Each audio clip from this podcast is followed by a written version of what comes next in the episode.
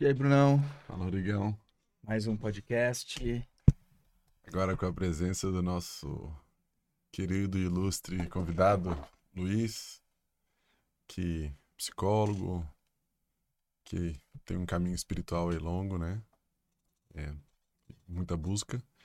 E que trabalha com Enneagrama, né, Luiz? Que conhece bastante, então é o que Muito a bem. gente veio hoje Sim. aprender um pouquinho, conversar um pouco sobre... Eu não sei se é uma metodologia ou Enneagrama, como é que é melhor chamado, assim. Quero primeiro agradecer aí o convite do Rodrigo e do Bruno. É uma alegria imensa estar aqui com vocês, né? Duas pessoas aí que conheço o trabalho e sou admirador do trabalho. E Enneagrama é um tema fascinante, né? Porque a gente pode dizer que basicamente é uma tipologia de personalidade. Uhum.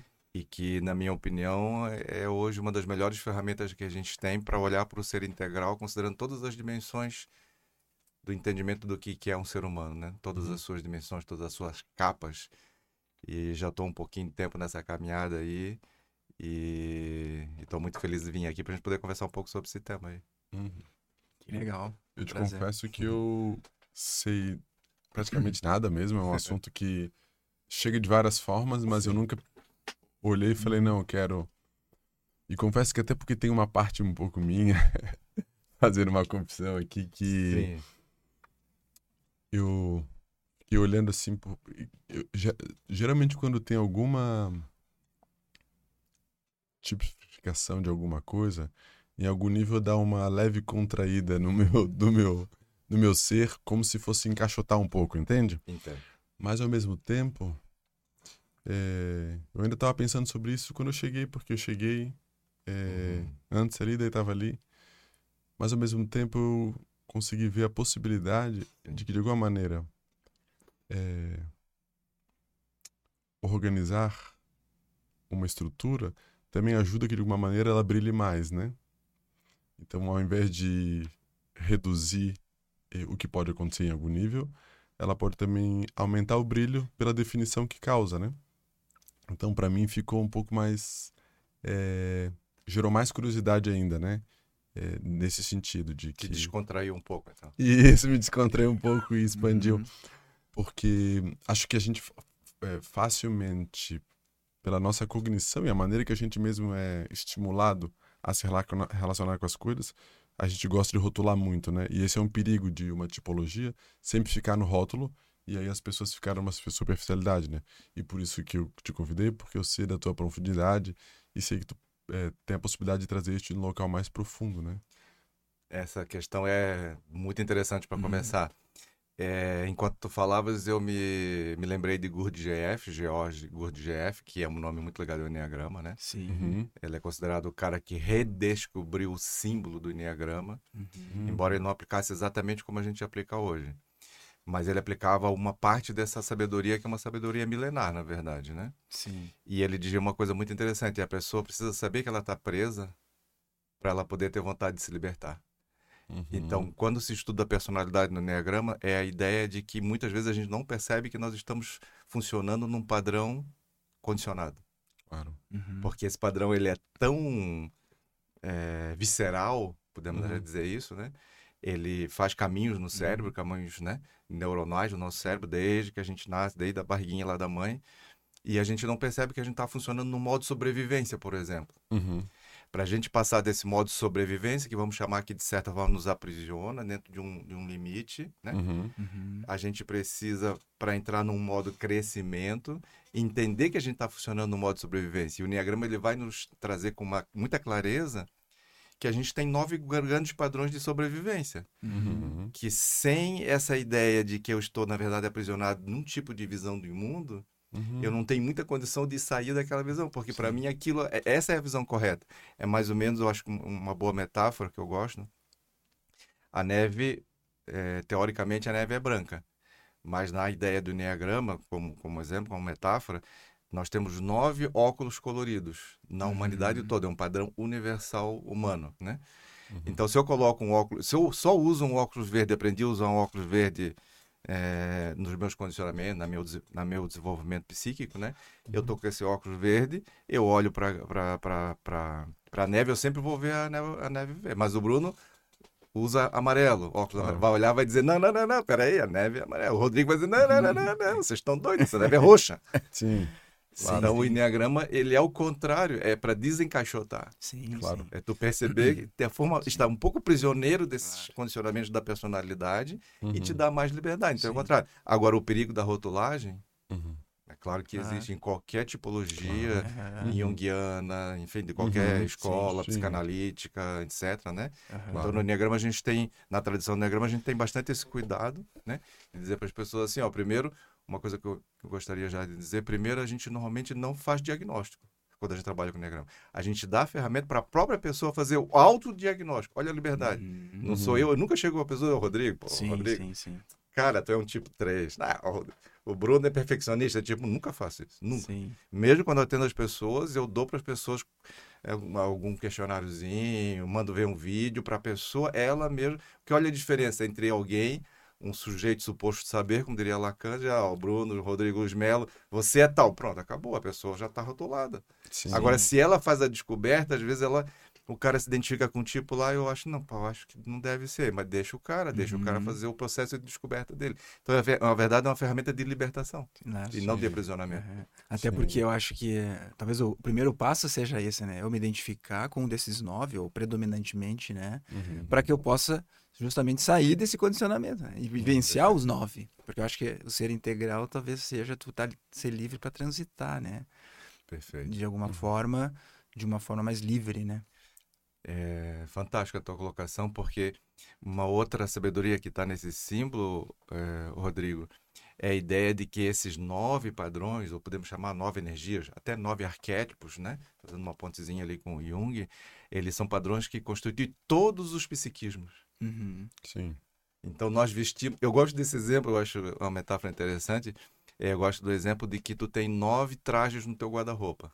Uhum. Só que basicamente o Bruno acordou hoje de manhã, pegou sempre, a gente pega sempre o mesmo traje, sempre o mesmo traje. Uhum. Mas no Enneagrama nós temos as asas, que são os tipos que estão né, ao lado no- na mandala, ali no símbolo, né? Desse símbolo com nove, nove pontos. Tem as asas, tem as flechas ali no meio, né? Uhum. Então a gente tem tendências de pegar outra, outra roupa, né? Hoje o Bruno tá mais um esporte, sei lá, legal.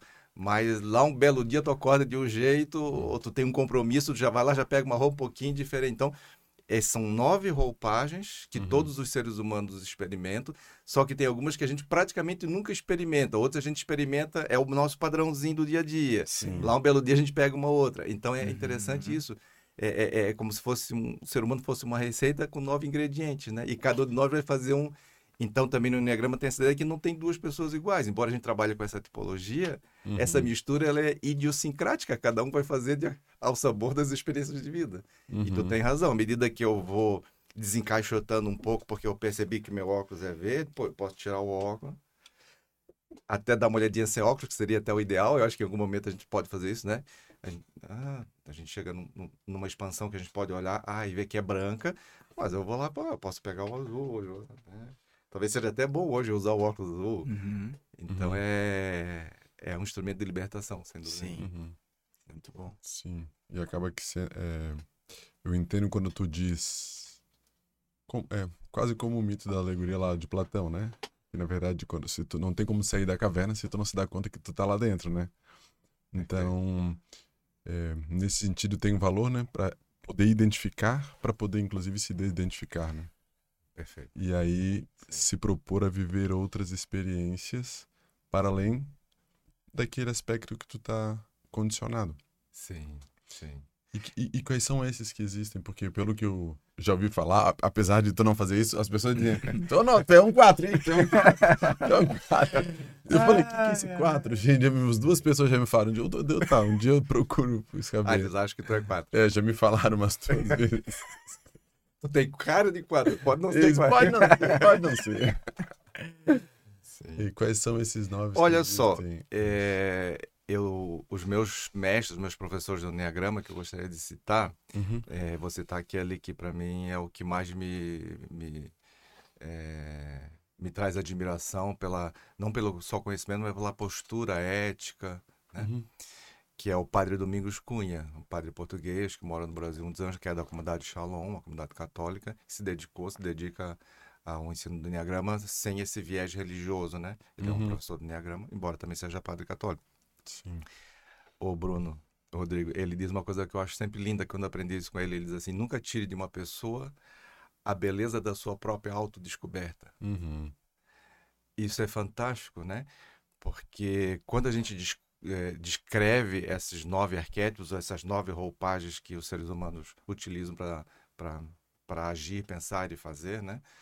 É, é sempre nessa ideia assim de que, poxa, eu, vou, eu, quero, eu, eu tenho algum conhecimento, mas eu não sou especialista no Bruno. Claro.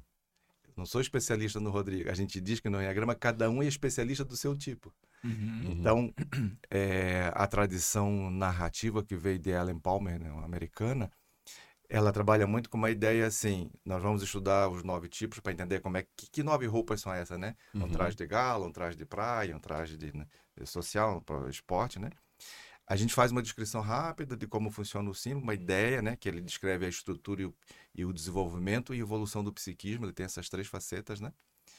É, mostra também as dinâmicas internas, não apenas não é, um- é uma fotografia fechada do, da personalidade, né? Então a estrutura, a dinâmica e a evolução do, do psiquismo, do comportamento, enfim. E a gente pede que as pessoas olhem ali e as pessoas falem de si.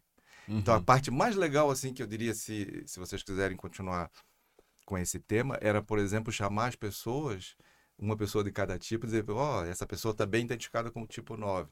Ela Uhum. vinha aqui e vocês perguntaram como é que é o tipo 9. É Claro. assim que a gente faz, é assim que eu faço. é, sábado passado, inclusive, a gente fez uma roda de conversa sobre esse tema. Uhum. O tema é, era esse, assim, a gente fez uma roda de conversa.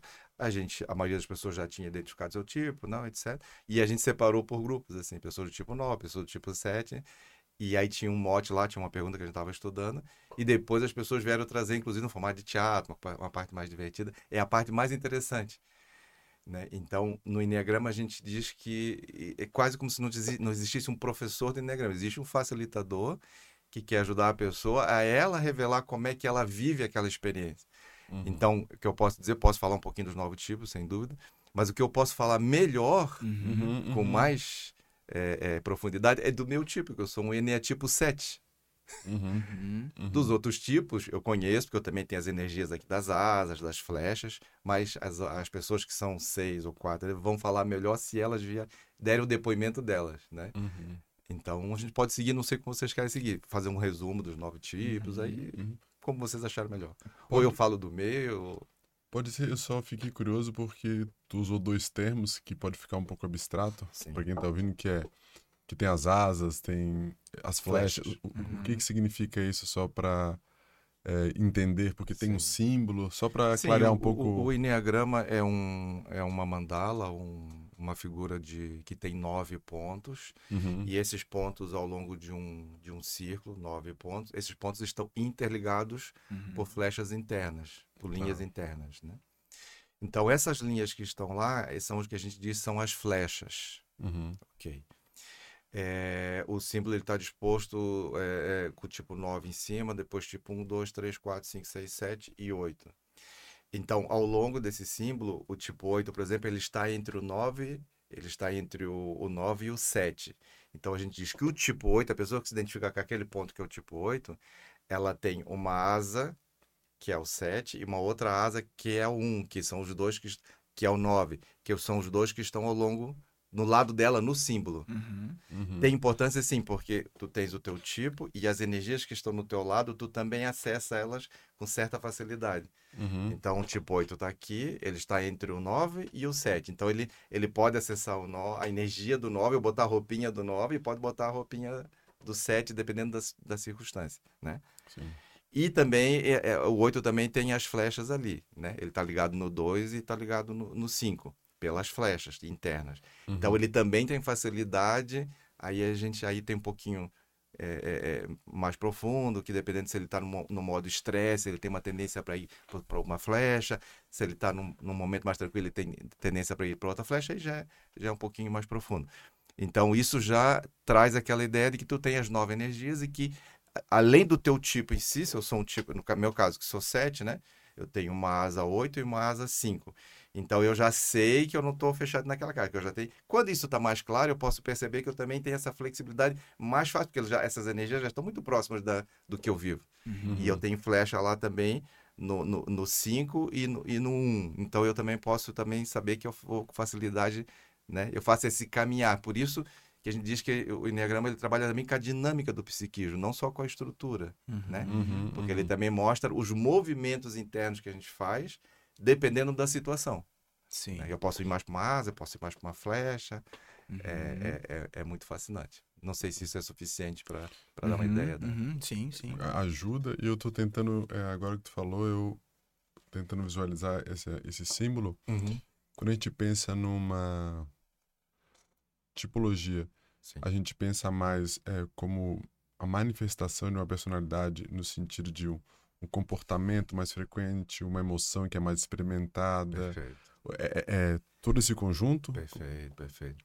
É, na tipologia do Enneagrama, Bruno e Rodrigo, é, a gente tem uma descrição do dos modos é, padronizados de pensar, de sentir e de agir. Uhum. O próprio Enneagrama, esse símbolo né, com nove pontos, interligado por flechas internas, a gente separa ele por três tríades. Eu acho que isso aqui talvez é interessante colocar. É, isso que, é porque é ótimo isso, porque eu fiquei Uhum, pensando uhum. nessas Isso, tríades tríade agora. Fica mais fácil. Quando eu Sim. vi o nove, eu vi três tríades. Né? E daí eu fiquei pensando. Sim. Três Por isso que eu te perguntei. É, Isso. três Nove dá tríades. três tríades, né? Sim, sim. E até me lembrei agora da música Tribalistas, da, da, da- do- dos, dos tribalistas, né? Sim. Como se fosse três. Eh, esse- essas nove, esses nove personalidades que são padrões da, tem no planeta todo. É, o pessoal vai na China, tem o chinês um, tipo um, tipo dois, vai em qualquer lugar, em, todas as épocas, é um padrão universal, né? E tem essas três tríades. Uhum. O 8 e o 9 e 1, que estão lá em cima no símbolo, o 9 está bem no início, assim, a gente chama de coroa de enneagrama, o 8 está no lado, 1 está aqui. Essa tríade a gente chama de tríade instintiva. Uhum. É, hoje também a gente prefere chamar de tríade prática. Essas pessoas, elas privilegiam a inteligência prática. São pessoas mais ligadas ao fazer. Certo. Tanto o 8, quanto 9, quanto 1. Então, eles têm, esses três, eles fazem parte de uma tribuzinha, que é a tribo Uhum. das pessoas que são mais do fazer, né? Uhum. Estão mais conectadas com o cérebro reptiliano, naquela ideia do- dos, Sim, dos três do cérebros, cérebro cérebro triuno, triuno e tal, né? Certo. São pessoas mais ligadas à questão do fazer. Elas gostam de fazer. Né? Uhum. Elas vão fazer primeiro para depois pensar e para depois sentir, vamos dizer assim. Uhum. Ok. Depois, indo para o lado direito aqui, nós temos os tipos 2, 3 e 4. Essa tríade é a tri- tríade emocional. São as pessoas que a emoção está à frente do pensar e do fazer. São pessoas 2, 3 e 4. Todas os dois que são, a gente diz que são, elas são ligadas mais à inteligência emocional. Elas estão mais conectadas com os relacionamentos, com a sensibilidade, com a afetividade. São pessoas mais emocionais. O cérebro aí que está mais ativo, né? Tá mais, né? É olímpico. É o límbico, exato. Sim, né? Exatamente. Depois sobra a minha, tria, a minha tribo ali, que é a minha tríade, que é o 5, 6 e 7. São diferentes na manifestação, mas todos esses três, né, eles privilegiam o pensar. O pensar ou a percepção, né? Então, no, no meu caso, que sou tipo 7, a primeira coisa que vem no meu comportamento que, que avulta mais é o pensamento, né? Depois posso me conectar, claro, com o que eu estou sentindo e posso me conectar com o que eu tenho que fazer. Mas primeiro, então a minha energia é uma energia mais cortical, Uhum. né?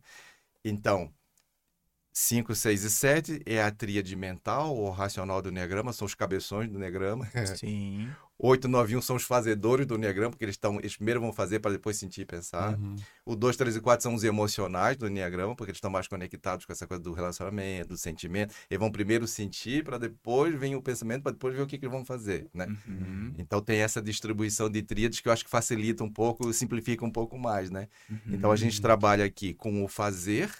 8, 9 e 1 são pessoas ligadas ao fazer. Então o, o Enneagrama vai descrever esse, qual é esse padrão de fazer, né? Uhum. O 2, o 3 e o 4 mais ao sentir. Uhum. E o 5, 6 e 7 mais ao pensar. Só que como a gente tem as três tríades dentro da gente, Uhum. a Sim. gente tem o pensar e o sentir o fazer, que no Enneagrama, quero introduzir uma palavrinha que eu acho importante, né? A saída dessa caixinha da personalidade, né? Perceber assim que se eu sou um cara tipo um, que eu sou muito fazedor, mas talvez eu estou desconectado do sentimento, Sim. da outra tríade lá. O meu límbico não está funcionando muito. Eu estou muito no reptiliano, muito no fazer, muito no rea- no reativo, né? Uhum. Então eu começo a perceber, ei, peraí, mas eu, eu posso ampliar a minha vivência. eu sou um tipo, vamos dizer que seja o tipo 5, que é da tríade mental. Esse cara está muito desconectado também do sentimento, né? Então a gente, com isso, a gente percebe que o Enneagrama vai descrever o fazer, o pensar e o sentir, desse modo, como que ele está automatizado no modo de sobrevivência, e como esse pensar, sentir e fazer pode se, se, sair da caixinha, que aí a gente entra nessa, nessa palavra que a gente chama de essência. No Enneagrama, todo o trabalho do Enneagrama é a gente é, é, é, é, sair desse condicionamento da personalidade e integrar mais uma outra dimensão mais profunda, expandir a consciência para conectar com isso que a gente chama que é a essência, que tem mais a ver com a, a nossa originalidade é, pessoal, espiritual ou transpessoal, né? Que aí eu, eu saio da caixinha da personalidade e começo a vivenciar um outro estado de consciência, onde eu já saio um pouco desse padrão, desse padrão e consigo integrar melhor o pensar, o fazer, o sentir de uma forma mais equilibrada, em vez de privilegiar só um dos integrando mais o cérebro. A essência me permite viver mais nessa expansão. Uhum. Uhum. Não sei se eu compliquei ou se... Não, não, ótimo. É que a gente tem muita palavrinha, né? Sim. Mas a palavra essência é importante. A Graham ele vai descrever dois estados de consciência a personalidade quando a gente está nesse modo automático. Vamos fazer uma brincadeira, vamos dizer assim, que a gente pode estar tá no modo zumbi, porque a pessoa, o uhum. vários sábios falaram que talvez a, a maioria da humanidade vive meio adormecida, uhum. né? meio uhum. sonolenta. Então tem muita metáfora também do despertar, né? A pessoa, ele desperta, ele começa a dizer, não, espera aí, eu estava aqui é meio que não estou exatamente na vigília, estou num estado meio sonolento, que a gente chama às vezes brincando de modo zumbi, né? Uhum. Então a personalidade, se, se eu estou só no original de fábrica, como a gente diz, a personalidade estou no modo zumbi. Quando eu começo a me trabalhar, fazer um trabalho de autodesenvolvimento, na espiritualidade, na psicoterapia, em qualquer outro caminho, né? Essa pessoa ela começa a, a, a, a tornar a, a personalidade dela mais transparente para essa essência, que é anterior à personalidade, né? E, a, e o tipo de personalidade que eu tenho também tem a ver um pouco com a essência que eu sou. Uhum. Né? E aí eu vou como se eu fosse um tipo um filho pródigo, meio que voltando para casa, reencontrando a minha originalidade, e nessa originalidade eu estou mais expandido, porque eu posso, como se eu pudesse circular nesses nove pontos de uma forma uhum. muito mais uhum. fluida, Sim. mais leve, mais descontraída, uhum. menos fechadinha na, uhum. na minha caixinha. Claro. Até porque, assim, pensando agora, né, te ouvindo, Uh, se o Enneagrama fala desses, vamos dizer assim, três grupos, né? Pensar, sentir, fazer. Uhum. Uma pessoa, para se realizar na vida, ela não pode só pensar, né? ela vai ter que elaborar bem nos seus sentimentos e, e, saber fazer o que tem que ser feito, né? Porque também a vida se dá nos fatos, se dá na prática.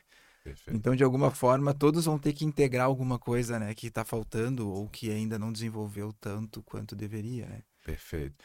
A tua fala é perfeita porque quando a gente está no modo condicionado da personalidade, a gente não percebe essas tendências, porque elas estão tão, é, uhum. né? Tão, a gente tão... já dá como fato, né? Isso, tu dá como uhum. fato. Como eu sou, como as cores são, né? É. Eu não, tenho como um funcionamento, né? É, a gente não tem a imagem aqui, mas depois quem quiser pode buscar essa imagem. Eu usei ela sábado na nossa roda de conversa, é uma roda de conversa entre amigos. É, tem um, um, um, desenho, uma pintura que alguém fez, não sei quem é o autor, que eu chamo de rinoceronte pintor. Quem não viu, vale a pena procurar lá na internet. O rinoceronte é uma imagem, eu vou dar um spoiler. o rinoceronte está lá e ele é um pintor, ele está lá com o cavalete pintando uma aquarela dele e tal. E tem uns quadrinhos espalhados no chão, né? Aí a gente, às vezes as pessoas não percebem, a coisa mais incrível. No sábado aconteceu isso, a pessoa olha e ela não entende o que ela está vendo porque no chão estão espalhados vários quadros que ele já pintou e tem outro no cavaleiro que ele está pintando. Todos os quadros aparece a paisagem, ele está pintando a paisagem com um chifre no meio. Olha que interessante, como o rinoceronte tem um chifre bem aqui assim, quando ele olha para a paisagem, ele entende que ele está vendo um chifre na paisagem. Uhum. Mas o chifre não está na paisagem. Mas todas as paisagens que ele pintou, tá com chifre lá. Então uhum. Então seria brincando, como todos nós temos o chifre que a gente não enxerga. Ah. E que a gente coloca em todos os lugares que vê. Isso, você olha Isso, e é muito incrível, porque todos os quadros dele, como se o chifre tivesse projetado na. Uhum. fizesse parte Sim. do mundo. Do cenário. Não, do cenário, mas não faz parte do cenário. Faz é dele. Tá bem uhum. Então, essa, é, acho que essa metáfora é, é boa, né? Uhum. É, como se todos nós tivéssemos que é, descobrir e até fazer as pazes com os nossos chifres psicológicos. Uhum. Sim, uhum. exato. É Até muito porque bom. quando a gente fala em personalidade, a gente tá falando de algo que é muito egocintônico, né? Sim. Tá muito dentro da gente que às vezes a gente é um dos últimos a reconhecer aquilo, né? As pessoas que estão em volta, ah, olha só como tu é. ah. A gente vê muito isso nos, tra- nos trabalhos de autoconhecimento, né? Perfeito. Aproveitando a tua fala, Rodrigo, é, como a gente ainda não falou dos nove tipos, eu, eu acho que podemos saltar assim. Uhum. É, vamos pegar o tipo 1 do Enneagrama, que é o que a gente. Eu não gosto muito dos rótulos, mas para Uhum. facilitar uma conversa rápida, que é o que normalmente chama que é o perfeccionista do Enneagrama, né? Então, essa pessoa que ela é um fazedor, ela é da tríade lá de cima, né? Do fazedor, da inteligência prática, né? Essas pessoas, eh, de modo geral, elas têm uma tendência de achar que elas estão sempre certas, por exemplo. E elas têm uma tendência muito incrível de corrigir as coisas, né? Uhum. né? Ela chega aqui, né, no estúdio aqui, e vai dizer, ah, não, mas esse, esse microfone não era para estar assim, era estar Uhum. Pô, a tua roupa não, tu não tá adequado com a roupa, né? Uhum. Então, esse... E isso para elas é tão egocintônico, tá tão de acordo Uhum. com o que ela enxerga no mundo, que ela tem certeza que ela tá certa. E que ela tem a verdade. E que ela precisa corrigir e colocar as coisas nos lugares certos. Que é uma, uma certa tendência de um apego à perfeição, vamos dizer assim. Sim. Mas ela não percebe, diz assim, porra, Bruno, tu, mas será que o tatu tá sempre certo? Nenhum, as, nenhuma outra pessoa do mundo tá certo, você tá sempre com a razão, você tá sempre certo, você sempre sabe o que tem que corrigir. Uhum. É essa egosintonia que nós temos de se comportar de um jeito que Uhum. nos parece sempre o certo, Uhum. mas que quando se olha de fora, não, não é bem assim, olha. Uhum. Você não precisa sair corrigindo todo mundo porque tem jeito diferente de fazer as coisas. Então, a pessoa que está nesse ponto do Enneagrama, que tem essa personalidade, normalmente ela fica muito rígida, né? Uhum. Porque o arquétipo que ela está vivendo muito, é, a gente pode chamar que é o arquétipo da perfeição, né? Mas é a perfeição do ponto de vista dela. Sim. Não é do ponto de vista do universo, das leis, né? Que estão Uhum. funcionando bem aí, que o universo está indo bem, né? Então, essa percepção, os nove precisam fazer. Qual é o arquétipo, tipo assim, que está dominando a minha percepção e que eu não enxergo? E Uhum. que ao enxergar eu posso flexibilizar. Sim, exatamente. Eu fiquei pensando agora quando estavas falando que que realmente no Petor, que em outros trabalhos, na verdade as tríades elas estão aí, né? Então. E no mundo de várias formas, né? Sim. Desde religiosa até que tem no taoísmo, tem no cristianismo, tem no Sim. Né? Pai, Filho Espírito É, Santo. tem Sim, isso, sim. no Petor. E, e eu tava pensando na, Petor, na, na, na tríade do Petor, né, que vai trazer, se a gente pegar como personalidade, que é, seria a primeira ali, nove. A, a, a primeira que A tu falou, primeira, oito, nove. que seria Hum, alguém que é de uma tipologia mais vontade, né? Vontade de fazer. Que, que é vontade, esse vontade que é a capacidade de manifestar também, né? Isso. E que a emoção preponderante seria, vamos supor, uma agressividade, mas não no sentido de violência, mas dessa capacidade de. No Enneagrama é a mesma coisa. agre- E aí eu tô pensando Sim, a emoção base. a emoção base, né? Isso. E aí, então, se a gente, então, se a gente pensa que são. é, na própria tríade, é, vamos supor, tem a tríade base, que seria como personalidade, emoção, é, é, vontade, Vontade. emoção. E, e a terceira tipologia estaria mais voltada também ao intelecto, Ao pensamento. ao sim. pensamento.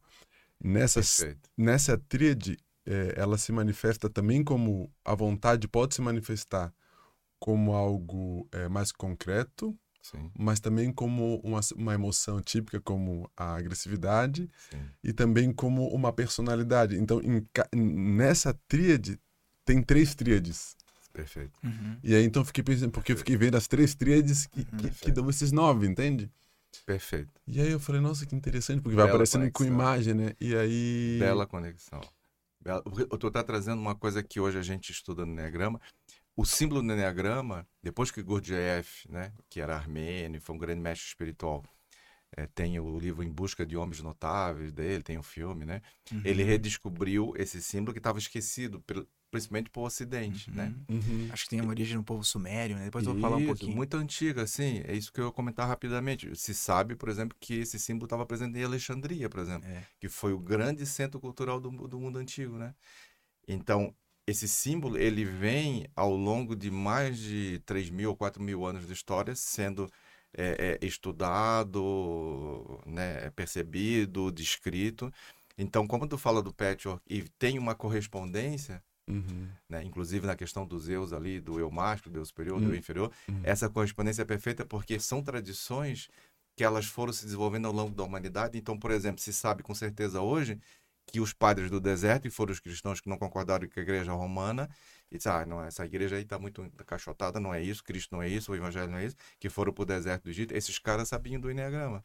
Porque eles Uhum. estudavam o que é chamado os nove demônios ou nove pecados, eles, eles meditavam e começaram a entender. Tem várias energias aqui que estão presentes. Onde é que, que energias são essas? Uhum. Os caras já estudavam, eles tinham contato à sabedoria. Depois que decaiu a coisa do, de- desse, eh, de- de- dos monges e cristãos, enfim, católicos, né?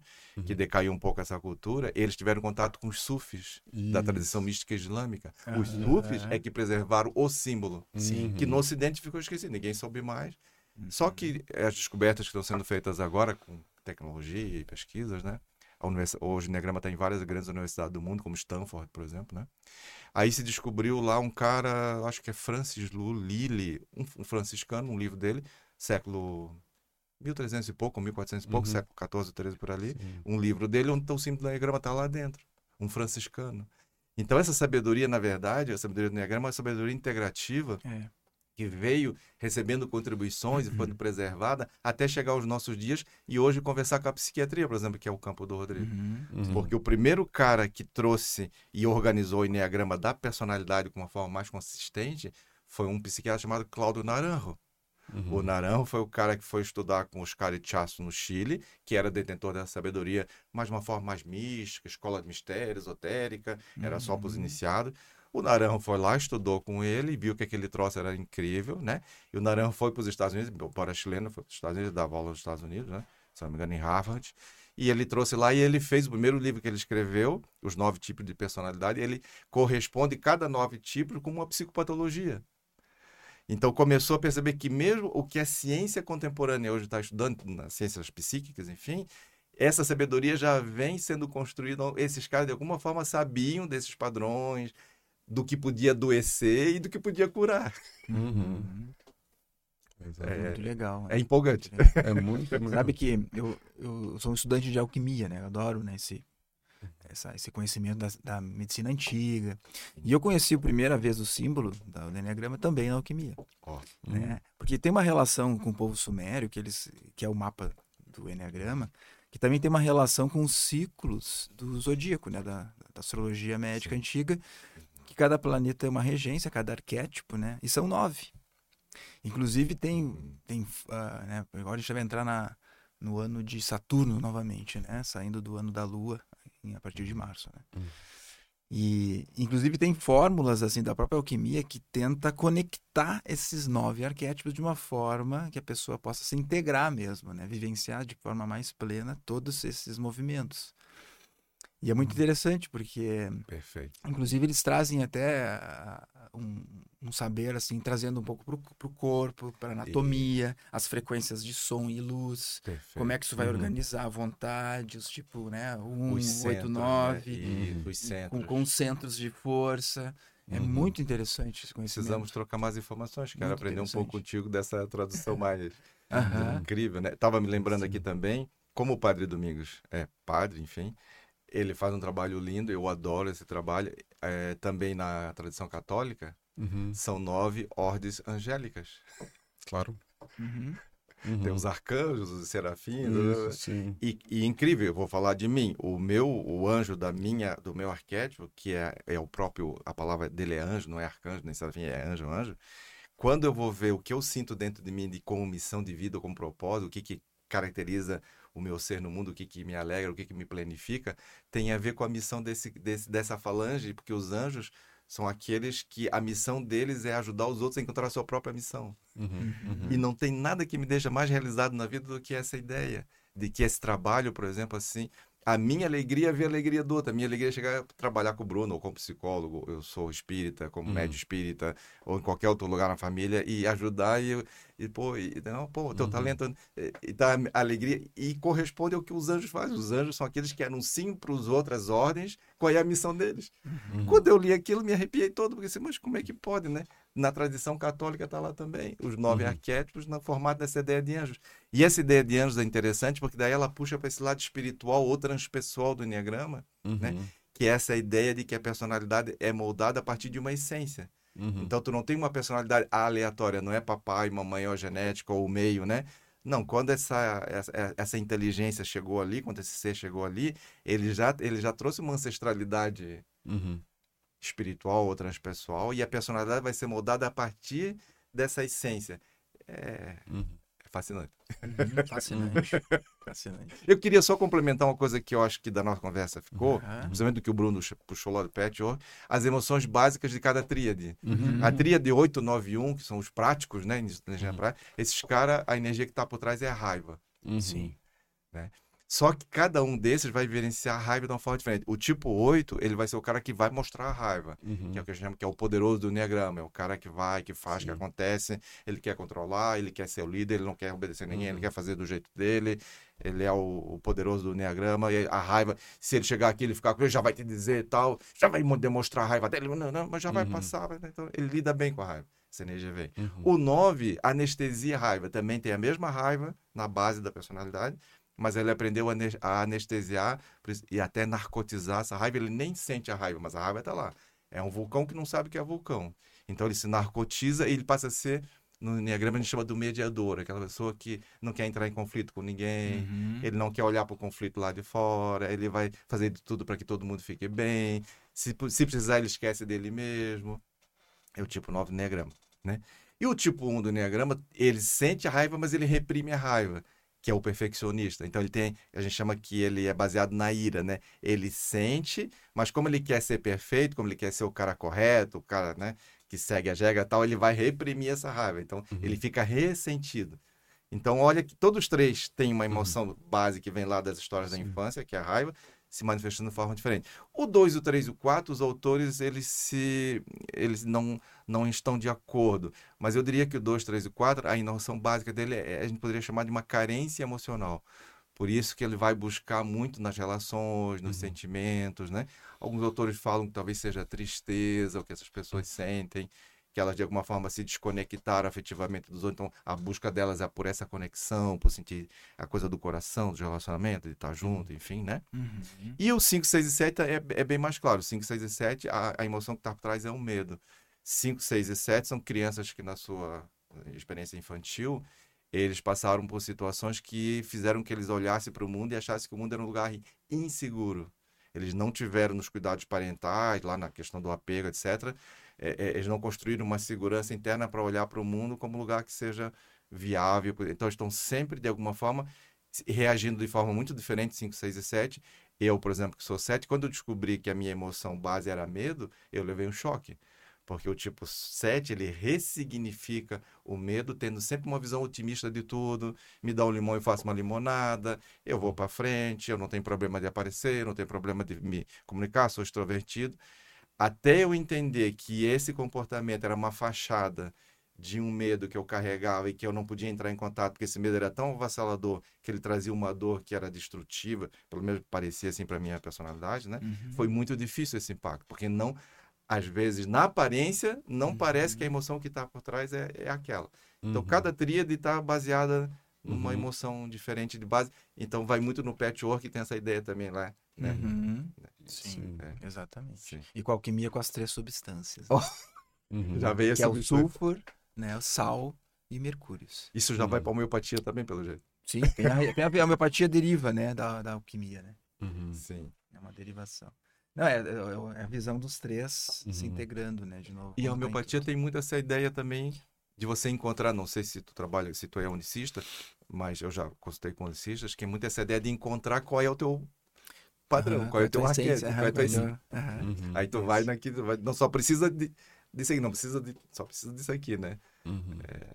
Sim. É maravilhoso. É. Sim. Sim. Interessante, né? Muitas possibilidades. Muito. E eu tô pensando também, realmente, quando a gente acaba que ficando identificado com um desses. Não me identificando, mas ficando identificado, Uhum. é, pensando na possibilidade de, de nós termos uma. De nós termos um brilho, né? E à medida em que isso vai ficando preso e a gente vendo isso só como reatividade, é, a gente acaba não experimentando nem em nós e no mundo o, o brilho definido que essa essência tem, né? Se fica preso como personalidade, no fundo eu não expando ele da maneira como a, da possibilidade de que o meu brilho, né, como sei lá, um set, né, é, na fachada tu não experimenta todo o potencial que a alma, digamos assim, com uma essência mais sete, tem para oferecer, né? Bruno, então... tu já estudou Enneagrama, mas tu não quis dizer no início, né? Porque tu... me emocionei porque é, eu já briguei muito no meu processo que eu estou estudando, usando o Enneagrama, entre outras coisas, né? Uh, transpessoal, enfim. É, mas teve um momento que, que no meu processo de, de desenvolvimento pessoal, enfim, eu briguei muito com a minha personalidade, porque quando eu comecei a perceber as sombras que estavam por trás dessa alegria do set, desse uhum. otimismo, né? Uhum. Desse carisma, dessa coisa bem resolvida, né? Sim. Não se incomoda com nada, tudo resolve, tudo é festa, né? A gente brinca lá no sábado, a gente fez isso, a gente pega músicas e, e, reconhece os padrões da música. A música do set sempre toca, a gente acaba sempre botando, é da Ivete Sagalo, né?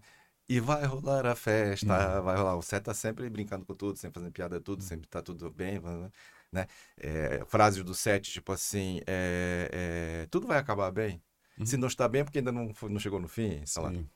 Aí, uhum. quando eu comecei a perceber as sombras, por exemplo, a dificuldade que o set tem de focar, a superficialidade, a uhum. dificuldade de lidar com o lado difícil da vida. Então, por uhum. exemplo, no meu caso, começava um relacionamento, ah, era o cara romântico, vai curtindo demais. Na primeira dificuldade, já pensava assim, ah, que chato, a pessoa não gosta de... A pessoa quer que eu tome café sem açúcar. Uhum. Tipo, eu comecei... Sim, sim. Mas, pra quê? A vida é tão cheia de alegria. E, que é o... Essa é a frase do meu pai. Ele falou um dia. Ele falou: fiz um trabalho isso há muito tempo atrás. Eu não, eu, Sério? Eu sou. Eu, sou, eu fiz um trabalho lá, filho, com a Ana Maria. Eu sou o sete, sabia? Daí agora tá falando as frases, são frases que eu tenho, assim, para tudo certo. Tá, eu que deixa, deixa pra lá. Cara, sempre, não, não, tá sendo meio pessimista, não realiza. Não, não, vai dar, ficar tudo bem. Assim, essa. Mas ele já muda, essa, o, o limite é, um, é, uma sensação. Entusiasmado, é um entusiasta. É, é, é um entusiasta. Sem dúvida. É, é. Aí, nesse processo, legal saber que teu pai é da minha tribo. Aí, nesse processo, e quando veio à tona as, as coisas difíceis ou as sombras do set, né, foi muito difícil para mim. Claro porque eu não percebia, eu não, eu não olhava, chegar a dizer assim, não, mas espera mas pô, esse teu, essa tua alegria muitas vezes é de fachada. Pô, morreu o gatinho que tu adorava, que tu que dormia na cama contigo 20 anos, e no outro dia tu já foi lá, já pegou um outro gatinho, não, nem passou pelo luto, porque o, o, o Sete não quer viver a, a dor, né? Uhum. Então eu tive muita dificuldade de ver a minha dificuldade de, de, de profundidade, a minha falta de responsabilidade, uhum. é, um, um, certo grau de narcisismo, etc. Né? Uhum. Que todos os nove tipos têm. Claro, dizer, claro. Caso uhum. aí, né? Sim. Uhum. Aí o que que acontece? Eu fui para um lado que o Naranjo, esse psiquiatra, que é um dos grandes autores do Enneagrama, que é estudar a biografia dos caras para a gente tentar entender os caras que fizeram essa, vamos dizer assim, essa conversão da personalidade para a essência. Aí uhum. eu encontrei Francisco de Assis. Tem estudos muito claros, uhum. inclusive de um pessoal da Espanha que eu adoro. Eu já li várias biografias. O, o, o Francisco de Assis provavelmente era uma personalidade tipo 7, né? Aí eu comecei a perceber como que essa é, é, bem o que o Bruno falou, como que a alegria ela vinha de uma essência que tem a ver com essa coisa do entusiasmo, entusiasmo em tel dei quer dizer, né, lá da, da, da, da, do grego, do latim, quer dizer ter Deus dentro de si. Então, esse uhum. Deus, né? É, Sim. É. Mas era de muita coisa era uma fachada, era uma defesa quando entrar em contato com a dor, Sim. com a sombra, com a dificuldade, com, uhum. com a noite escura da alma, né? Claro. Uhum. E aí fui lá o Francisco de Assis, porra, aí me foi um foi um processo de libertação para mim, porque o Francisco de Assis passou inclusive por grandes depressões. Sim. Uhum. Ele também quando ele se de... e ele era um cara que ele não queria saber de, do lado espiritual da vida, nada. Ele era um cara totalmente mudando, Sim. gostava só de festa, uhum. era tocador, né, uhum. não sei o quê. E ele foi fazendo esse processo quando ele teve um chamado espiritual e ele foi reencontrando a alegria verdadeira. Uhum. uhum. Cara, quando eu olhei aquilo, eu disse: Não, peraí. É difícil ser sete, mas também tem um uhum. caminho aí que. Ele vira o irmão só, né? Que é um, Isso, brilho só, né? Como que tu falasse. E, de alguma forma, ele antes era um cara. Ele era rico, uhum. sei lá, bonitão, era inteligente, tocava música, namorava todo mundo lá em Assis, né? Uhum.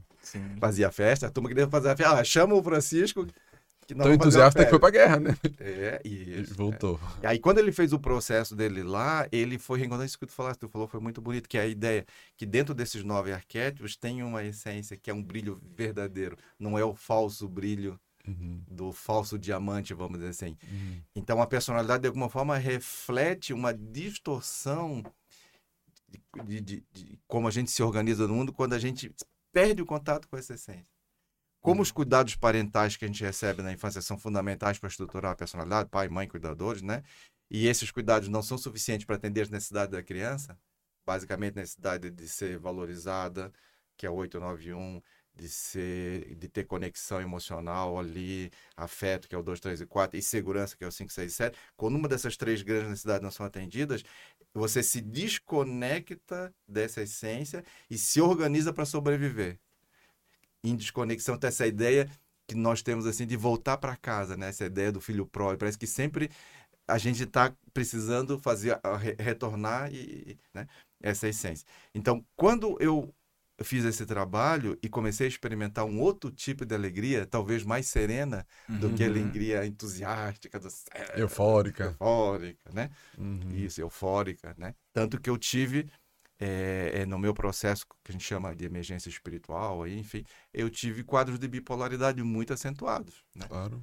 Por causa exatamente dessa dificuldade. Então, Francisco de Assis, eu, eu recomendo muito isso né, quando eu trabalho com essa. Uhum. Olhar para os caras que representam aquele arquétipo para ver como é que esses caras. Isso dá muita esperança. Claro. Sim. Como é que eles Sim. passaram pela noite escura, né? Isso. E puderam.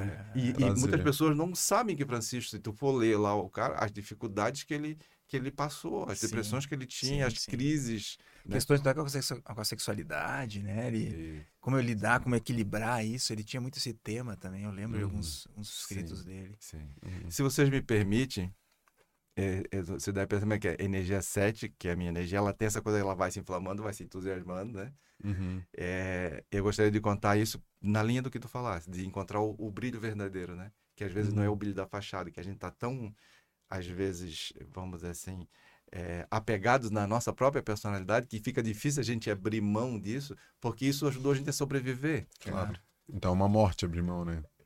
Literalmente, muitas tradições falam em morte, né? Uhum. É, queria contar essa história que eu acho que representa quando Francisco de Assis, no caso da Energia 7, descobriu a alegria verdadeira. Uhum. Ele já já estava famoso porque o Papa autorizou a ordem dele lá e já tinha vários mosteiros espalhados pelo, pela Uhum. Itália e pela Europa, enfim. Uhum.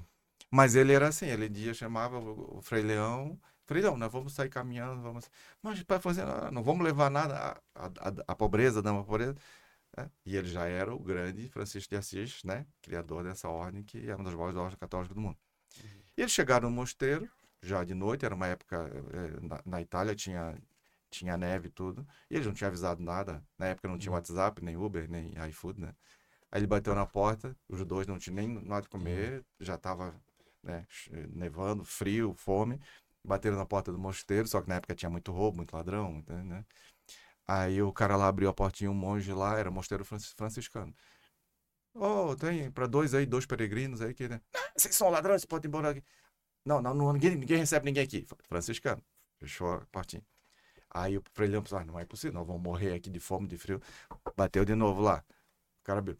Olha, é melhor tu abrir a porta e nos dar, porque aqui não é mosteiro Francisco. É, o pai Francisco tá aí. O quê? O pai Francisco? Aqui Uhum. no meio do nada, Uhum. a não sei quantos quilômetros. É, é, essa aí, né? E fechou a porta. Aí o Frei Leão desesperou, vamos morrer de fome, de frio, de sede. de- Uhum. Aí quando ele olhou, tinha começado a chover. Aí disse, ah, agora ferrou, né? Ainda Hum. tá chovendo. Quando ele olhou para trás, o Francisco de Assis estava pulando de alegria. Tava pulando, se divertindo naquela, naquela chuva toda. Aí pirou de vez, né? Vou ter que chamar um psiquiatra aí para ver se ele dá alguma coisa. dá um tarja preta aí, porque, porra, agora nós estamos numa situação, nós vamos morrer, porque não... Aí olhou, porra, mas pai Francisco, grande respeito que ele tinha, naturalmente, mas, porra, tu, tu viu a situação aqui, não temos o que comer, tamo, não temos onde desabrigar, e tu tá aí assim, não, não, eu estou na perfeita alegria. Perfeita alegria, sim, porque agora nós estamos totalmente nas mãos de Deus. Uhum. Então, essa ideia de estar nas mãos de Deus, não colocando um Deus lá em cima, mas colocando uma essência de cada um de nós. Assim, agora eu estou totalmente à mercê da, da, da essência, da, da pureza, uhum. da, da, sabedoria, da alegria que está aqui. Sim. Já que as circunstâncias de fora não nos acolheram, mas agora uhum. eu posso então me render Sim. Aquilo que não, que não é padrão, aquilo que não é rótulo, aquilo claro. que não é. Vou ter que caixinha. me firmar naquilo que não é conhecido para mim, isso. que eu não estruturei como defesa. Uhum. O mistério, né? É. Eu tô totalmente aqui. Então ele tava. E aí, eu, aí ele experimentou essa, esse brilho que tu falaste. Uhum. Muito que não é um brilho baseado nas estratégias de sobrevivência do modo zumbi da personalidade, né? Sim. Sim. Mas ao mesmo tempo é legal. Uhum, É legal experimentar essa. É, eu vejo no meu processo, assim, à medida que eu fui avançando no meu processo, às vezes essa que os hindus chamam de ananda é uma alegria serena, que às vezes pode parecer até um pouquinho de tristeza, incrível. Porque eu tive muita. Eu tinha muita. Eu, até 35, não, não sabia o que era tristeza, não sabia uhum. o que era. Uhum. Não tava, fazia contato com nenhuma dessas emoções difíceis. Você não quer saber disso, né?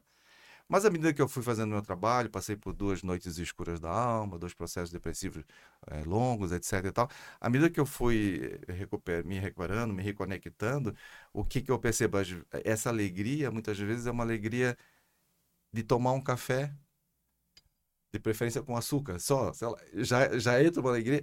Uhum. É incrível porque é do nada e é de graça e está sempre ali e nem sempre é esfuziante. Uhum. O uhum. 790 ele acha que para ele estar tá na alegria ele tem que. Três dias. Carnaval. Uhum. Sim. Carnaval, tipo. É, né? Sim. Aquela, né? aquela coisa de arrebentar. Carnaval, já que estamos no carnaval. já que estamos no jeito, começando o carnaval hoje. Carnaval. Tipo 7 é carnaval. Ó, oh, tipo 7. Que a gente brinca que o 7 sem trabalho pessoal, o pai do meu que fala, é um original de fábrica, que está bem na personalidade dele. Uhum. Ah, o carnaval para o 7. É. Né? Sim. É muito interessante. Já tem outros tipos que vão ter dificuldade de brincar o carnaval, porque são muito certinhos, muito ah, muito isso, muito aquilo, né? Já o 7. Sim, e aí, eu, e aí é bem interessante porque quando tu acabamos entrando na história do brilho, tocou a música do Djavan, do, né? que é tempo, tempo, tempo, tempo, né? É. És um dos deuses mais lindos. Daí em algum momento ele fala que é, do, do, que o teu brilho definido, enfim, daqui a pouco a gente pega ali, mas ele fala uhum. exatamente dessa do, uhum. do tempo da, de, de possibilitar a, a manifestação desse brilho definido, né? Que tem em, é, em, cada personalidade ali, como tu trouxe. E eu fiquei pensando no trabalho pessoal, Sim. da importância de não rotular. Sim. De que tu, tá, tu, tu, tu tava agora contando do teu trabalho, né?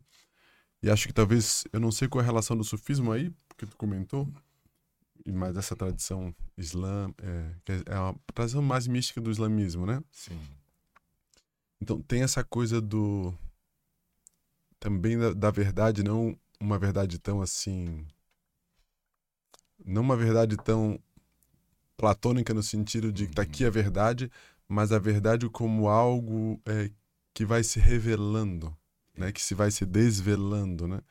E esse processo de chegar nesse, nessa alegria que tu tá trazendo, que é uma alegria que não tem a ver com essa prontidão de, de, de, de fazer festa ou com euforia, mas à medida em que tu vai fazendo esse trabalho dessa morte, é, da noite escura, né, do, do retorno do herói, várias, várias tradições vão fazendo esse processo.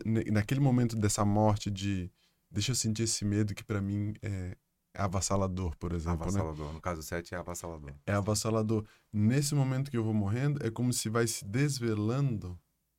É, essa ver, a, a, verdade é, é o desvelamento disso que sempre esteve aqui e que fui eu, e que por ter esse medo entre nós, né? Entre eu mesmo, no caso, se eu fosse um 7, uhum. a alegria genuína, né?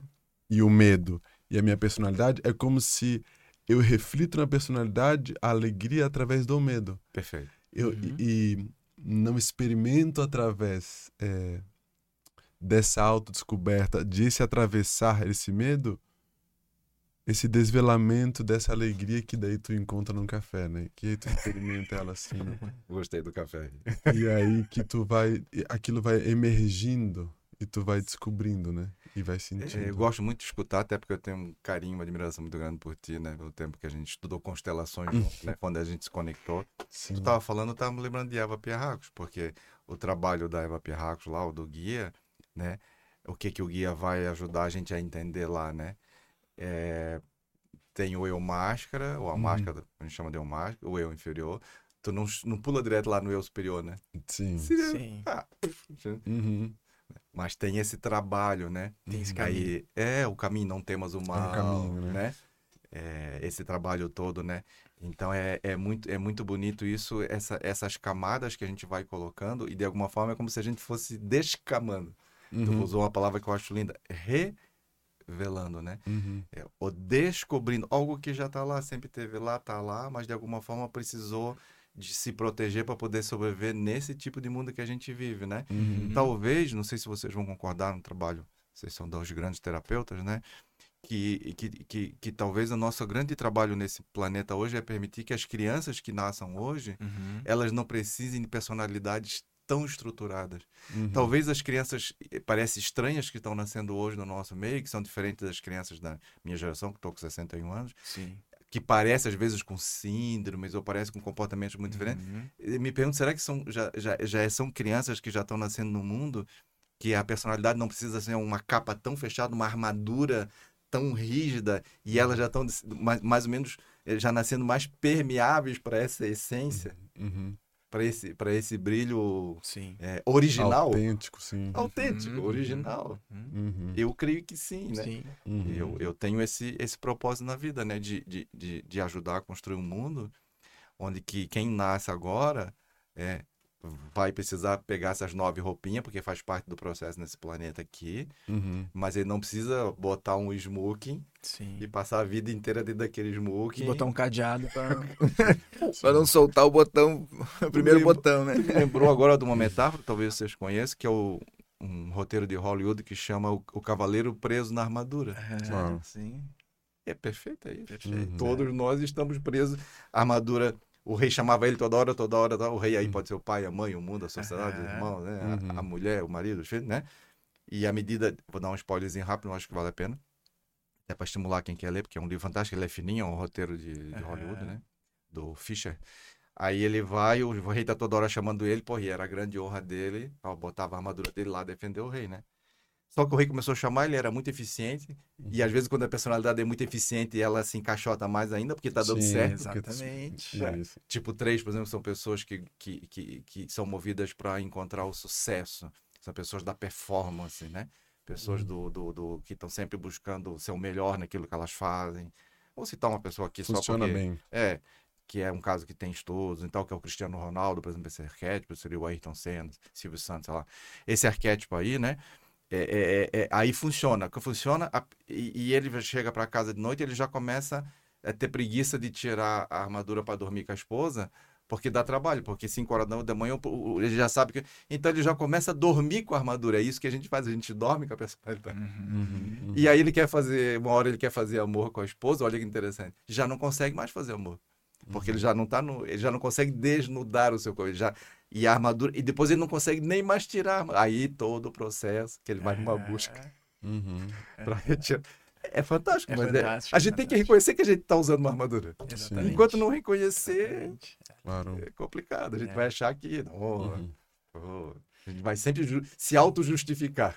Uhum, Sim, sim. uhum, uhum. Sim. E a vida, na sua inteligência, né? Ela vai nos colocando em situações que, ne- inevitavelmente, nós vamos ter que olhar para essas questões. Perfeito. Ou, ou, às vezes, a gente faz isso de forma voluntária, como muitos de nós, e muitas pessoas hoje já estão buscando, né? Buscando de uma forma. Porque tem um chamado, né? É. Uhum. Que fica mais leve, de certa sim. forma, né? Acho um que tem até a frase do Rumi que ele fala que aquilo que a gente está procurando é, também está nos procurando. Procura a né? gente. Procura a gente. Sim. Então talvez aquele que faz voluntário, é, de alguma maneira, só escutou aquilo que estava sendo Isso. que estava sendo buscado através de nós, né? Sim. Essa escuta aconteceu mais voluntária, né? Uhum. Eu gostaria muito de escutar, talvez não hoje, em outro momento, é, é- é essa busca de vocês. Porque quando tu falasse, eu me lembrei agora do. de que de alguma forma é como se a gente sentisse um perfume.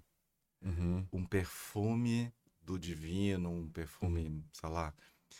que é, me conectei com isso agora, que é, tem um símbolo muito antigo, que é o símbolo da Rosa Cruz, que tem até uma ordem mística, né? Uhum, Uhum. A Ordem Rosa Cruz, que é uma cruz com uma rosa no centro. uhum, É muito interessante esse símbolo. E o Enneagrama representa, de alguma forma, o reconhecimento de que na cruz existe uma rosa, uma flor, existe algo a, a desabrochar. uhum, E é muito interessante nesse símbolo porque a, a, a trave é, é vertical significa essa dimensão espiritual desse mistério, Uhum. dessa uhum, origem, né? Desse, desse Deus, seja o nome que a gente queira dar para essa experiência. E a Uhum. trave horizontal representa a experiência humana. Sim. uhum, Então, olha que interessante, entre, entre a, a, a, a, a, a verticalidade do divino e a horizontalidade do humano, existe um coração, existe uma rosa. E é interessante o fato de eles terem colocado uma rosa lá, porque a rosa ela exala um perfume. Então, me parece que isso que tu está falando, que a vida, ela está o tempo todo, na verdade, nos mostrando no- no- no- experiências olfativas de perfumes, nos mostrando, e que quando a gente não vai pelo perfume, a gente acaba indo pela caatinga. uhum, Sim. Exato. Mas tem sempre esse chamado à vida. Se a gente souber é, é, ter é, é, um, né, uma sabedoria olfativa nessa metáfora, né? uhum, É interessante porque a gente vai por caminhos mais leves. Hoje eu sinto isso na minha vida. Sim. Os trancos e barrancos que eu dei, né? Nos meus processos lá de emergência espiritual, enfim. Hoje aparece de uma forma mais leve. Parece que agora o meu olfato está um pouquinho mais sentindo esse perfume dessa, dessa rosa uhum, que essa rosa tá essa ideia da crucificação aqui, ela sai daquela ideia de matar ou morrer Uhum, na uhum. cruz como um- um- uma punição, né, como uma condenação, e vai para uma outra coisa muito mais bonita, né, porque é o encontro do divino com o humano através do coração, né, e esse coração Exato. No formato de uma rosa, quer dizer, de algo que desabrocha e perfuma o mundo, né? Uhum. Porque uhum, por que, que uma rosa perfuma o mundo? Ah, tem explicação biológica. mas, Na verdade, a rosa perfuma o mundo porque ela é uma rosa. Sim. Então, nós, é, cada um de nós, as nove personalidades, temos um perfume. E é muito bonito quando a gente se permite que esse perfume, né, ele exale espontaneamente. Fazendo essas leituras que tu falaste, Rodrigo, da vida, né? A vida, ela vai, ela vai te proporcionando tudo o que, que tu precisa para esse desabrochar, né? Exato. Esse florescer, né? Florescer. Sim, Flor Uhum. e ser. Uhum. sim, Pode ser. pode ser. Pode ser. Sim, é. Muito legal, né? E até nessa imagem também é bonito, porque nessa imagem que tu estavas falando, eu estava olhando para a imagem e pensando que tem o, o- essa arte assim, Sim, vertical e essa arte horizontal. sim. É, e mas que de alguma maneira é, a, a gente pensa a cruz como cruz, né? Mas também pode ser o, o, cru- o cruzamento, né? Então o cruzamento Sim. dos caminhos, né? É como se todos esses caminhos eles se cruzam, né? Uhum. E o Sim. cruzamento deles é, inevitavelmente dará é, nesse centro, né? Centro. o encontro, do mais de como, assim, porque a gente pode pensar a, a, a, a cruz como indo para cima e para baixo e para frente e para trás, Sim. ou a gente pode pensar em ela vindo dessas Sim. direções, Uhum. pro, pro cruzamento, né, pro Pro centro. encontro, isso, Uhum. pro encontro dos caminhos, na verdade, né? Isso. É tão incrível essa sabedoria integrativa que eu sempre gostei desde guri ler o que a gente chama filosofia perene, né? Vários caras fantásticos, autores fantásticos, que essa sabedoria está espalhada no planeta todo, nos povos originários, né? Uhum, uhum. E, e tu estava falando ali, a gente pegando a tradição cristã, que é mais próxima da gente, é, é, numa, uma, das, uma das falas de Jesus, ele diz assim, né? É, Vós sois deuses, brilha a vossa luz. Na passagem que eu mais gosto, ele diz assim: O reino de Deus não vem com aparências exteriores. O reino de Deus está dentro de vós. O Enneagrama, de alguma forma, é a ideia de, de nos ajudar a entender que o reino de Deus é essa essência, essa originalidade do ser, que não é encontrada fora, né? Uhum. mas que quando a gente se conecta com ela aqui, a gente também enxerga lá. Então, falando uma linguagem mais religiosa ou teológica, né? À medida que a gente reconhece o Deus que está aqui, eu também posso olhar para fora e reconhecer o Deus que está fora. E aí é essa plenitude que a gente está buscando. E isso é cura. É. Porque a ideia de cura, que a gente chama de são, o que, que é a pessoa sã, né? O que, que é essa ideia, né? Que o, o Rodrigo pode falar melhor dessa palavra, mas eu acho que essa é a ideia de ser pleno, né? Uhum. E o ser pleno inclui a personalidade Exatamente. não exclui o que seria um mundano. Exato. Uhum. né? Também tem lugar para carnaval, vamos dizer assim. Claro, claro. de Deus. Claro, Claro. claro. E com, quando, com certeza. Com certeza. É, não. Teu pai concordaria. Não, com certeza. Tipo, sete estaria festejando. Concordaria. não. E, e contribuindo um pouquinho também nessa visão da cruz, né? Ah, trazendo um pouco do conhecimento das medicinas antigas, né? Uhum. Da alquimia, por exemplo. Ah, também é realmente é essa visão, né? Essa conexão à, à- à linha horizontal, vertical, conectando as raízes, a tua origem enquanto ser, né? Inclusive nessa estruturação material, a família, os ancestrais, com o propósito, com essa conexão maior Maior. com o mundo espiritual, com o eu superior, com da, na- da nossa mônada, da onde a gente vem, todo o nosso processo, né? E essa linha horizontal, sim, o eu, né, que inclusive vai incluir, olhando agora para a astrologia, né, seria a casa 4 lá, as raízes, a casa 10, né, de, da autorresponsabilidade, do propósito maior. Casa 1, eu comigo mesmo, quem sou eu, né, com minhas lutas internas e com o meu processo de expressão. E eu com o outro, que é a casa 7, 1 e 7, né? Como que eu me relaciono com o mundo, então como eu me associo, né? E aí a, a- a alquimia mesmo e a própria medicina antiga fala que nesse processo de ciclo, né? Então a gente vai se desfazendo mesmo dessas roupagens que a gente foi, foi criando por necessidade de sobrevivência. E nos 28 anos eh, é visto esse, esse encontro, onde começa a haver essa intersecção mais forte. Tipo, onde eu tenho que estar mais ciente de quem eu sou enquanto um ser transpessoal, espiritual, Perfeito. encarnado, e, e o que eu tenho para me expressar nessa relação com o mundo. Então, qual é o meu propósito, né? qual é a minha autoexpressão genuína. Então, dos 28 aos 33, aí tem a ver um pouco com essa idade de Cristo também, é onde ocorre esse nascimento do homem adulto, vamos chamar assim, né? Porque o homem adulto ele começa a entender que ele não tem é, a- a- o propósito dele não é mais receber só da vida, né? Ir para escola, receber dos pais, a nutrição. Ele já está no momento de inversão da polaridade, onde ele precisa oferecer para o mundo. A realização dele agora é o que eu tenho para dar para o mundo. Né? Eu me realizo oferecendo, servindo, né? O meu talento, o meu propósito. Perfeito. Então isso é muito bacana, né? Claro que esses ciclos, quando respeitados, vamos dizer assim, você entra no fluxo mais facilmente da vida, Perfeito. né? A vida fica mais leve. É muito comum tu ver pessoas em crise, 27 anos, 28 anos, Uhum. né? Entre 28 e 33, aí vai muito de cada um, né? Uhum. Ah, vivenciando crises existenciais mais intensas, porque justamente às vezes estão muito fora do seu propósito, mexeram um pouco com essa essência ainda, e estão tendo que viver Um algumas caminho. crises para poder Sim. retomar esse. Eu estou adorando te escutar, Rodrigo. É, e vocês, como terapeuta, eu não sei se como é o. Desculpe o trabalho de vocês, mas eu às vezes é, gosto, até eu faço muita palestra, às vezes eu recomendo assim, pô, te recomendo, pega um papel, te recomendo uma boa crise. Sem crise, É. sem emergências, Exato. essa ideia que a gente fala na Transpessoal hoje de emergência espiritual, de crise de emergência espiritual, né? Sem a pessoa experimentar esses solavancos, né? É, é difícil sair desse da padr- do padrão que a gente está conversando. Se está funcionando, enquanto está funcionando, né?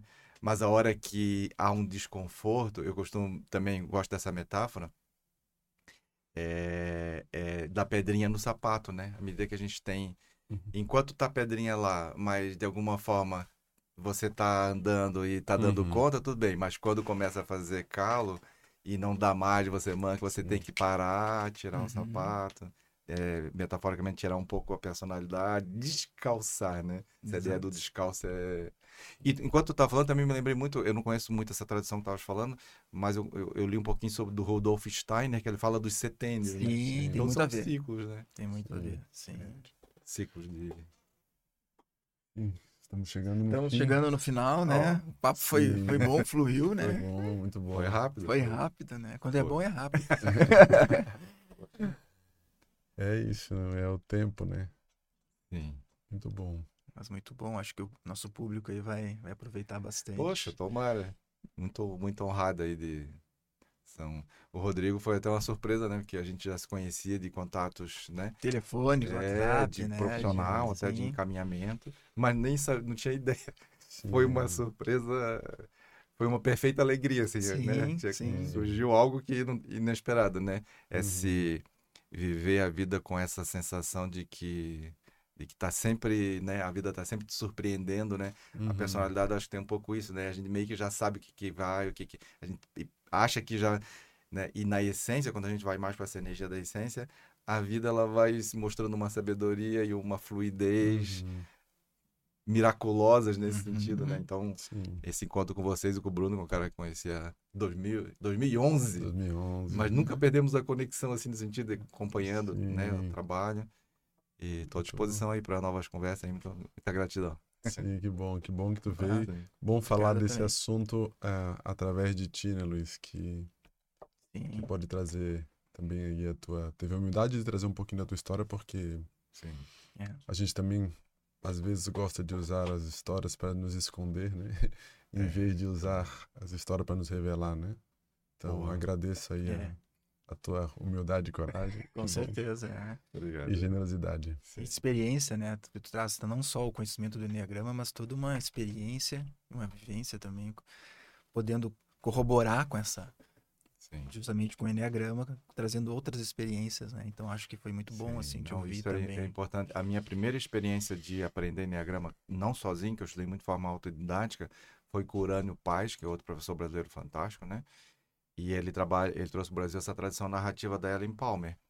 Então, essa ideia de que a gente aprende Enneagrama a partir de escutar as pessoas.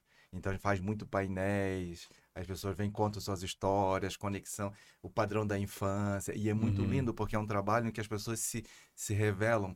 Alguns trabalhos de desenvolvimento, eu acho que às vezes eles carecem um pouco disso, porque daí pega uma teoria, encaixa na teoria, Uhum. mas ninguém traz a sua bagagem, a sua sabedoria de vida, a sua Uhum. experiência. E essa troca é muito importante. Eu gostaria, Uhum. eh, se tiver a oportunidade, de escutar mais sobre as experiências de vocês também, que com Uhum. certeza são muito ricas, né? Sim.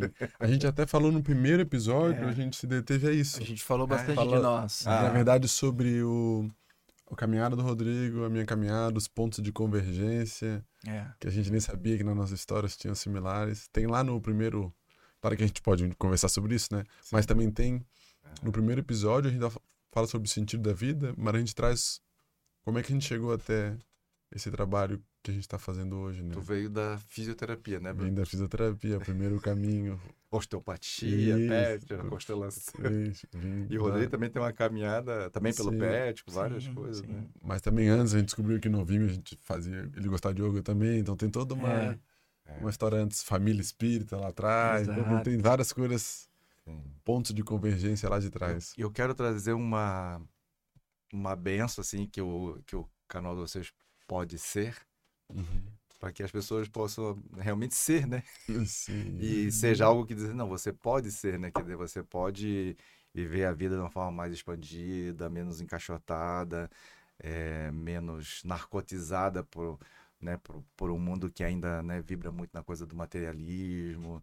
Ah, queria, se a gente estiver indo para a conclusão, pra conclusão, Sim. eu queria dizer para vocês o que eu hoje acho no ser a coisa mais importante, que é, para mim, é a palavra inclusão, né? Porque a gente vive no mundo, no mundo de muitas polaridades excludentes, né?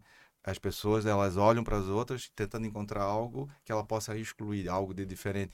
Quando, na verdade, todos nós partimos da mesma essência, né? Todos nós somos humanos, todos nós somos consciência pura, né? Então, essa ideia de que a gente pode incluir e trazer esse- essas informações, esses conhecimentos para as pessoas, ajuda a incluir, né? Porque muitas vezes também é caro, às vezes, a pessoa fazer um curso, uma imersão. Às vezes eu fico impressionado com o preço que custa a pessoa ficar um final de semana em algum lugar fazendo um, um Uhum. grupo, uma imersão. E um canal como esse que as pessoas podem assistir, né? Uhum. Pode ajudar as pessoas a despertar que ela tem. Poxa, eu não preciso só fazer, sobreviver, eu posso também olhar um pouco para mim e ser, né? E perceber o que que, o que, que eu trago, qual é a bagagem que já, já nasceu comigo e que, e que Uhum. pode exalar algum perfume, né? E- Uhum. E, e conquistar essa, essa essência, vamos dizer assim, de cada um de nós. Então, muita sorte aí pro canal aí. Obrigado. Obrigado, obrigado por isso. É isto. É isso aí. Então finalizamos.